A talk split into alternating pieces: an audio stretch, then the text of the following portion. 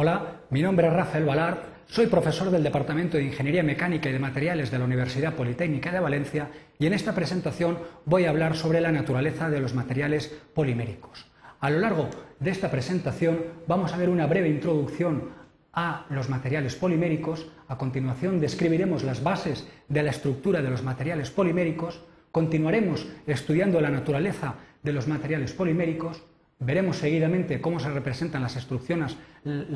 estructuras de los materiales poliméricos, tanto en dos dimensiones como en tres dimensiones, y por último realizaremos una serie de consideraciones finales en base a esta presentación. Los materiales plásticos o materiales poliméricos son materiales mm, con estructuras que se basan en el carbono, Globalmente las características que tienen son una elevada ligereza, son materiales tremendamente ligeros, de hecho los materiales poliméricos suelen tener densidades en torno a 1, 1,5 bastante habitualmente, mientras que muchas de las aleaciones metálicas que utilizamos en ingeniería tienen eh, densidades superiores. Con lo cual, los materiales poliméricos se consideran materiales de elevada ligereza. Por otro lado, también encontramos dentro de los materiales poliméricos un amplio rango de propiedades mecánicas. Encontramos desde materiales poliméricos tremendamente blandos hasta materiales poliméricos tremendamente duros, rígidos y resistentes. Algunos polímeros, algunos materiales poliméricos, también ofrecen muy buenas propiedades ópticas, transparencia, por ejemplo.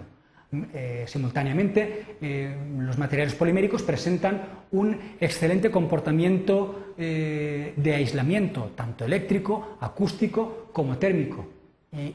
muy buena resistencia a los agentes químicos.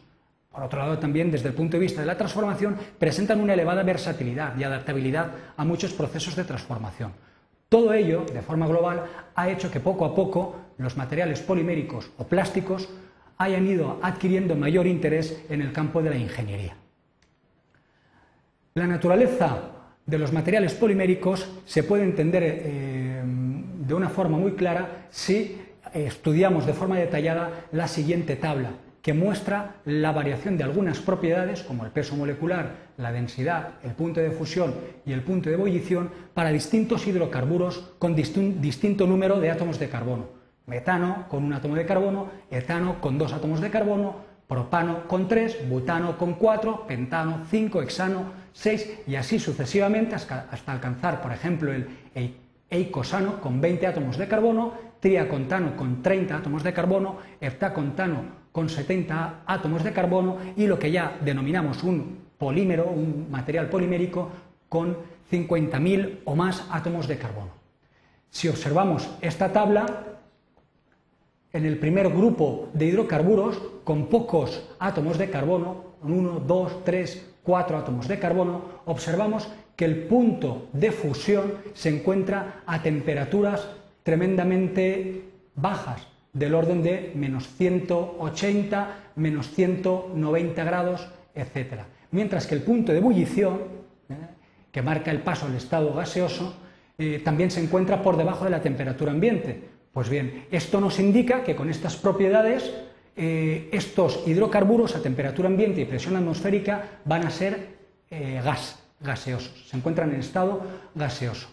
Luego encontramos otro grupo de hidrocarburos que continúan presentando temperaturas de fusión relativamente bajas, del orden de menos 50 para el nonano, menos 57 para el octano, menos 91 para el heptano, menos 130 para el pentano, pero ya nos damos cuenta que los puntos de ebullición, los puntos de ebullición ya se sitúan por encima de la temperatura ambiente, 36 para el pentano, 69 para el hexano, incluso para el nonano 151. Eso indicará que a temperatura ambiente y a presión atmosférica estos hidrocarburos ya se encuentran en estado líquido.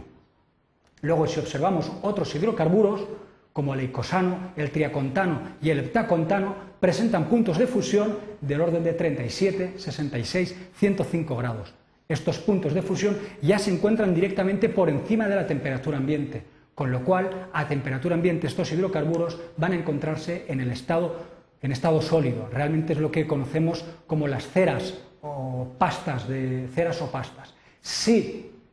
Como nos hemos ido dando cuenta, con pocos átomos de carbono, las estructuras orgánicas se encuentran en estado gaseoso. Al incrementar el número de átomos de carbono en las moléculas, pasamos del estado gaseoso al estado líquido. Si aumentamos todavía más el número de átomos de carbono de las estructuras orgánicas, llegamos a 20, 30, 70 átomos de carbono, ya tenemos un material con cierta consistencia sólida. Pues bien, la naturaleza de ser de los materiales poliméricos es que, incrementando todavía más el número de átomos de carbono hasta formar moléculas de 50.000, 60.000, incluso más átomos de carbono, llegamos a tener materiales de naturaleza y consistencia sólida que pueden utilizarse en el campo de la ingeniería. Es el caso del polietileno, que tiene un punto de fusión de 120 grados centígrados y realmente ya lo consideramos como un material, un plástico para ingeniería. Pero nos damos cuenta que a medida que aumenta el número de átomos de carbono de las moléculas, va mejorando eh, las propiedades de material como material sólido. ¿Cuáles son las bases de la estructura de los materiales poliméricos? Bien, los materiales poliméricos son estructuras orgánicas que se basan en la repetición de una unidad monomérica básica, lo que se llama el monómero. Gráficamente lo podemos observar eh, en la presentación. En esta sería una estructura típica de un material polimérico donde una unidad monomérica básica, en este caso una, unidad de etileno, se eh, repite tanto hacia la derecha como a la izquierda para formar moléculas de elevado peso molecular, como hemos descrito anteriormente, moléculas que pueden llegar a tener 50.000, 60.000, incluso más átomos de carbono. En su, mayoría, los materiales poliméricos son materiales sintéticos derivados del petróleo, pero en los últimos años y con los conceptos de desarrollo sostenible, pues cada vez tienen mayor interés los materiales poliméricos que se obtienen a partir de productos naturales. ¿Cómo representamos las estructuras poliméricas? Las podemos representar en dos dimensiones o en tres dimensiones. En dos dimensiones es relativamente sencillo. Es una representación esquemática de la estructura del polímero con la cadena básica de átomos de carbono unida a distintos tipos de átomos y en esta unidad y en estas moléculas o macromoléculas podemos identificar fácilmente la unidad básica o monómero que se repite a lo largo de toda la estructura, de tal manera que lo habitual a la hora de representar un material polimérico su estructura, representemos la unidad monomérica básica, en este caso CH2, CH2, es lo que denominamos unidad monomérica, eh, representada entre paréntesis con un subíndice n que indica el grado de polimerización o longitud o número de veces que se repite dicha unidad monomérica en la eh, estructura del polímero. Tridimensionalmente hay que tener en cuenta que los enlaces carbono-carbono, representados como esa cruz de color azul, ocupan los vértices opuestos de un cubo. De una manera sencilla y aplicando unas reglas trigonométricas sencillas, es fácil deducir que el enlace formado por los átomos carbono, carbono, carbono es un ángulo de 109,5 grados, con lo cual la representación tridimensional real de una estructura de material polimérico es como la que se aprecia en el gráfico. Una cadena principal con ángulos entre átomos de carbono de 109,5 109,5 grados y una longitud del enlace carbono-carbono sencillo de 1,54 angstroms. No obstante,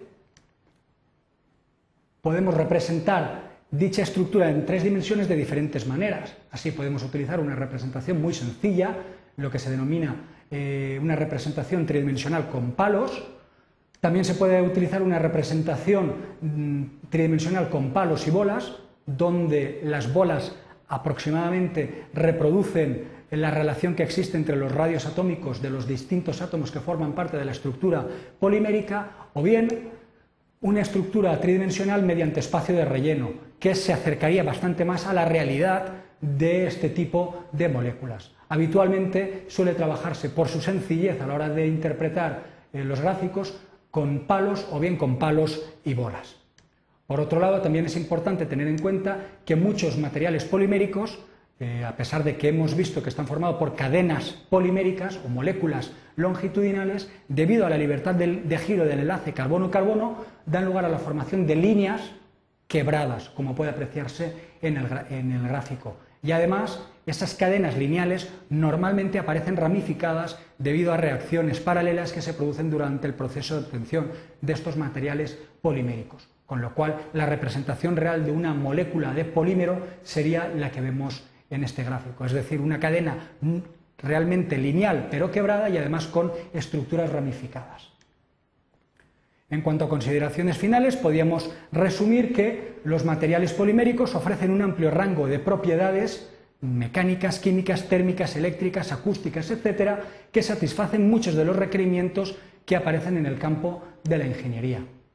Globalmente o generalmente podemos decir que son estructuras orgánicas basadas en el carbono, la gran mayoría de los plásticos o polímeros industriales son de tipo sintético, aunque poco a poco se está trabajando en polímeros de tipo natural,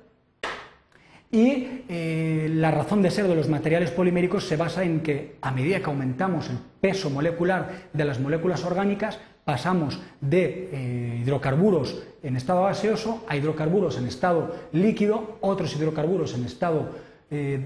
de pasta o de cera y cuando incrementamos notablemente el peso molecular pasamos a tener materiales poliméricos. Los materiales poliméricos, su estructura se basa en la repetición de una unidad básica o monómero que se repite a lo largo de una estructura para formar macromoléculas de elevada longitud. Muchas gracias por su atención.